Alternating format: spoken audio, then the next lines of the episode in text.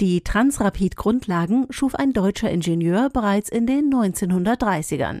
Mehr als 30 Jahre später kam Fahrt in die Sache mit einem Kuraufenthalt. Zahlen bitte. Jeden Dienstag neu bei Heise Online. Patent 643316. Die Magnetschwebebahn nimmt erstmals Gestalt an. Geschrieben von Markus Will, gelesen von Isabel Grünewald. Mit Magnetschwebebahn leise und verschleißfrei über spezielle Schienen schweben. Diese Idee existiert schon seit über 100 Jahren. Jedoch blieb sie lange Zukunftsmusik und kam im Vergleich zur Eisenbahn bisher kaum zum Zuge. Die ersten Überlegungen über den Transport durch elektromagnetische Schwebetechnik wurden bereits 1912 aufgestellt.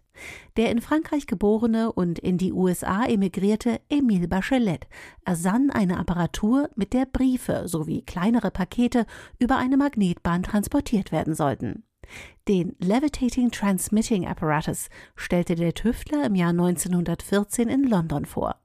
Es handelte sich um eine etwa elf Meter lange Demonstrationsbahn, auf der ein Versuchsträger einen Zentimeter über der Schiene schwebte. Die Ausstellung wurde gut besucht. Neben Militärs waren Mitglieder des englischen Königshauses und Wissenschaftler aus aller Welt als Zuschauer vor Ort. Winston Churchill, damals britischer Marineminister, nahm ebenfalls daran teil und schien von dem Gesehenen schwer beeindruckt gewesen zu sein. Überliefert ist die Aussage, dass für ihn das vorgeführte Gerät das wunderbarste gewesen sei, was er je gesehen habe. Da die dafür notwendigen Stromnetze noch in den Kinderschuhen steckten und die Konkurrenz durch die Eisenbahn sehr stark war, wurde die Erfindung trotz des Aufsehens kein Erfolg. In den 1930ern wurde die Idee wieder aufgenommen. Edwin F. Northrop entwickelte verschiedene Modelle, denen jedoch der Erfolg versagt blieb, ähnlich wie in den Versuchen von Bachelet. Die konkreteste Ursprungsidee des Transrapid keimte in Niedersachsen. Verantwortlich war dafür Diplomingenieur Hermann Kemper aus Nordrup im Landkreis Osnabrück. Eigentlich sollte Kemper in die Fußstapfen seines Vaters treten und die Wurstfabrik übernehmen. Er wollte aber nicht nur als Fleischfabrikant arbeiten, sondern war von Erfindungen fasziniert und nahm daher ein Elektrostudium auf. Darin kam ihm bereits 1922 die Idee, die Tragführfunktion der Zugräder durch elektronisch gesteuerte Magnete zu ersetzen. Die Idee war da, die Zeit dafür aber nicht. Er vollendete zunächst sein Studium und die Idee des neuen Beförderungsmittels geriet in den Hintergrund. Erst ab 1932, als er den Betrieb seines Vaters übernahm, nahm er die Entwicklungsarbeit wieder auf, nun aber mit Entschlossenheit. Kemper entwickelte 1933 eine regelbare Schaltung, die das Schweben durch elektromagnetische Anziehung ermöglichte. Das war die Vorarbeit für sein grundlegendstes Werk. Er erhielt im Mai 1934 das Patent für eine Schwebebahn mit räderlosen Fahrzeugen, die mittels magnetischer Felder an eisernen Fahrschienen schwebend entlanggeführt werden. Genau 20 Jahre nach den ersten Ideen wurde mit Reichspatent Nummer 643316 das Prinzip der Personenbeförderung mit einer Magnetschwebebahn erstmals konkret patentiert. 1938 entwickelte er sein Patent weiter und ersann ein Konzept, was Magnetschwebebahnen mit einer Vakuumröhre verband.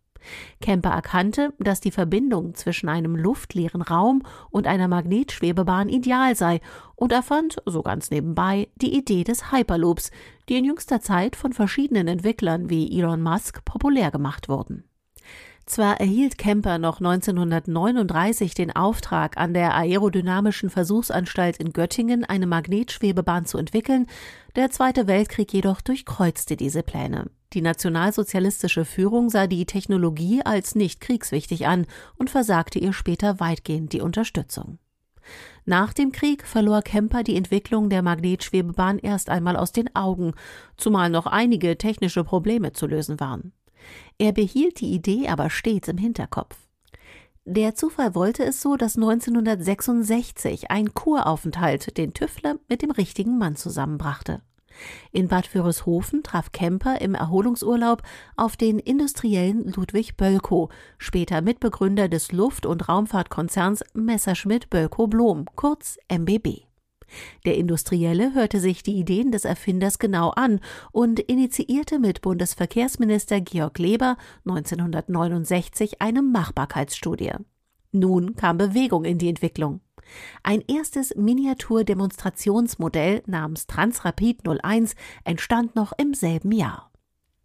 Am 6. Mai 1971 feierte das MBB-Prinzipfahrzeug Weltpremiere. Das Versuchsfahrzeug war die erste Magnetschwebebahn, die prinzipiell zum Personentransport geeignet war.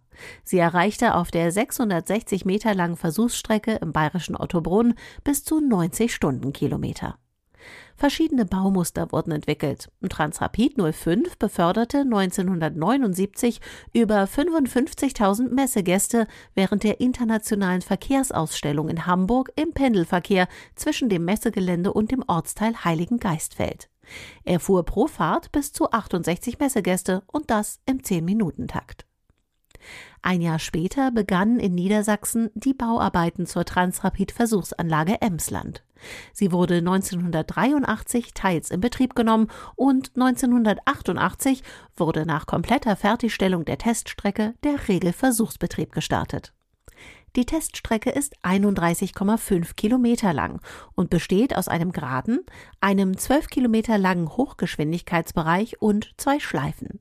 Eine im Norden mit 1690 Metern Durchmesser und der Südschleife mit einem 1000 Meter Durchmesser.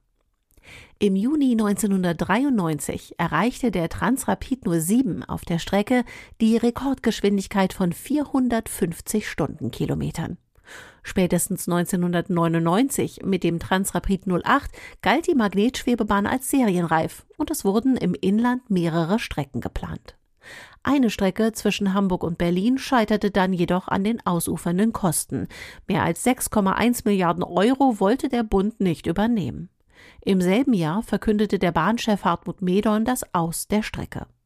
Ähnlich erging es Projekten wie der Ruhrgebietlinie und der Linie zwischen dem Münchner Flughafen und dem Hauptbahnhof.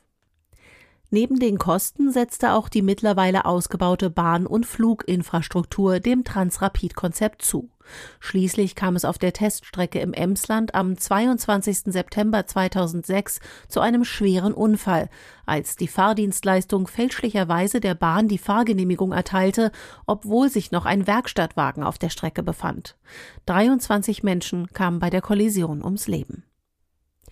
In China wurde im Jahr 2002 die Transrapid-Strecke zwischen einem Außenbezirk Shanghais nahe dem Messegelände und dem Flughafen Pudong eröffnet. Ein weiterer Ausbau der bisher 30 Kilometer langen Strecke scheiterte bisher an der zu geringen Auslastung. Dazu kamen zwei weitere Strecken für andere Bahntypen. Außerdem plant China einen weiteren Ausbau, wobei manche Planungen ähnlich scheiterten wie in Deutschland. Sind die bisherigen Strecken eher kurz, wollen Japan und China mit Megaprojekten auf sich aufmerksam machen. Japan plant, die Hauptstadt Tokio mit der 286 Kilometer entfernten Großstadt Nagoya zu verbinden. Die eigenentwickelte Magnetschwebebahn soll dabei über 600 Stundenkilometer erreichen. China wiederum plant, Shanghai mit der östlichen Hafenstadt Ningbo zu verbinden. Insgesamt ist also wieder Bewegung in die Idee der Magnetschwebebahn gekommen. Ob sie mehr leisten kann, als nur für Prestigeprojekte herzuhalten, wird die Zeit zeigen. Zahlen bitte. Jeden Dienstag neu bei Heise Online.